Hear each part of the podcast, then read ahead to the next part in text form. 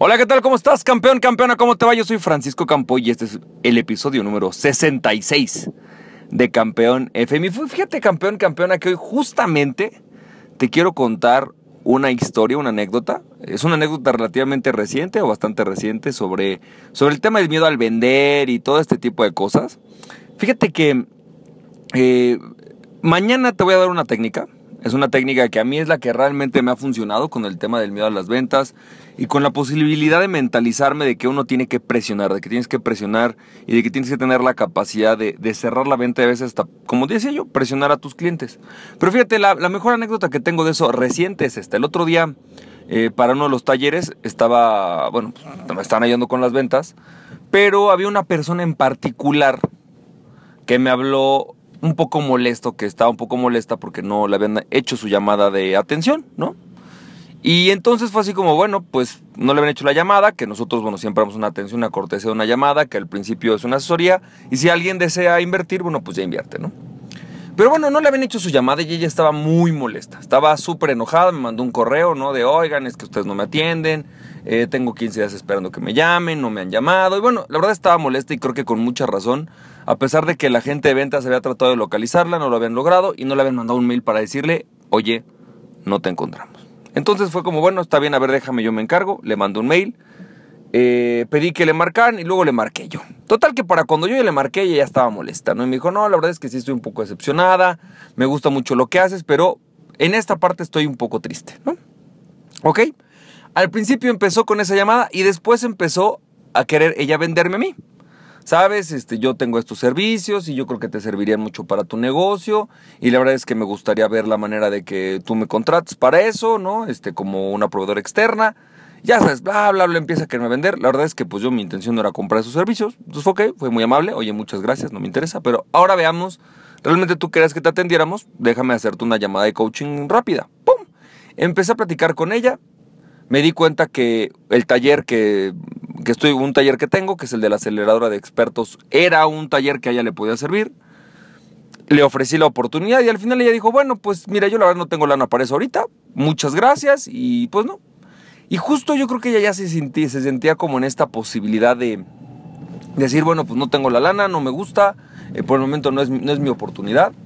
Y, y decir, bueno, pues ya no, se cierra la llamada. Pero, afortunadamente yo, pues remonté y dije, a ver, permíteme tantito.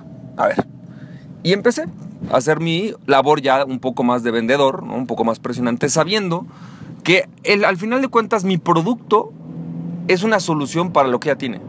No puedo decir que sea la mejor o la peor, la verdad es que tampoco soy yo quien para decir que mi producto es la mejor solución, pero sí sé que mi producto resuelve su problema y sé que es lo mejor que tengo para resolverlo.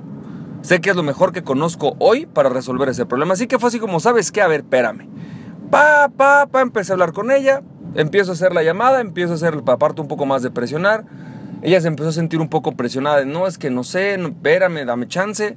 No, a ver, espérame, ¿cómo dame chance, no? O sea, tú tienes un problema, hablaste porque quieres resolverlo, pues toma lo que tengas que hacer, haz lo que tengas que hacer. Y incluso me tomé la libertad de hacer algunas técnicas, ¿no? Eh, ni siquiera son técnicas, algunas cosas que pues me gustaría que me hubieran hecho a mí, por ejemplo, ¿no? Como decirme cosas como, a ver, espérame, tú no, o que dices que no tienes el dinero, pero te voy a una pregunta, si ahorita de repente tuvieras que a lo mejor pagar un hospital de un hijo, ¿no? ¿Sacarías el dinero? Sí, bueno, pues, ¿y por qué no sacar el dinero por ti? Al final de cuentas, tú en tu mente dices que no tienes el dinero y los clientes siempre dicen, no, yo no tengo dinero. Las mejores excusas no tengo dinero, pero la pregunta es, ¿por qué no tienes dinero para ti? ¿Por qué no te inviertes dinero para ti? Porque para una tele seguro lo tendrías, o unas vacaciones en Acapulco lo tendrías. Entonces, ¿por qué no dinero para ti? Dinero que te permita crecer y superar los problemas que hoy tú ya tienes.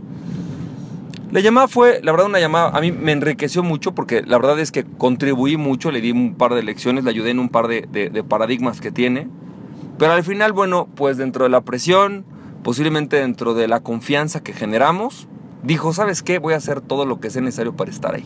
Y más te vale que valga la pena. Lo hizo y terminó el taller diciéndome, qué bueno que me presionaste, me siento súper agradecida, nunca me había sentido tan motivada y contenta para hacer las cosas ni con tantas herramientas, me siento totalmente preparada para poder arrancar ese negocio que tengo un par de meses en mi cabeza rondando y que no lo había querido hacer. ¿Sabes algo? Muchas gracias, qué bueno que me presionaste. Fue una experiencia increíble. Yo lo disfruté enormemente, creo que ella también. Y bueno, pues esto es justamente de lo que te hablo. Lograr este tipo de, de labores, ¿no? Presionar cuando tienes que presionar y saber presionar es muy importante para vender.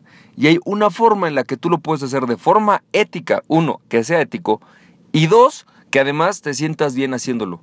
Que si al final la otra persona te dice, ¿sabes qué? No, ya no me estés molestando, digas, ok, está bien, pero yo lo hice por tu bien, no por el mío. Y eso, eso es la clave para quitarte el miedo a vender. Mañana te voy a hablar de esta estrategia, de esta técnica. Es una técnica súper poderosa. Y bueno, pues nos estamos viendo. Te mando un fuerte abrazo y recuerda, aquella persona que se conoce a sí mismo es invencible.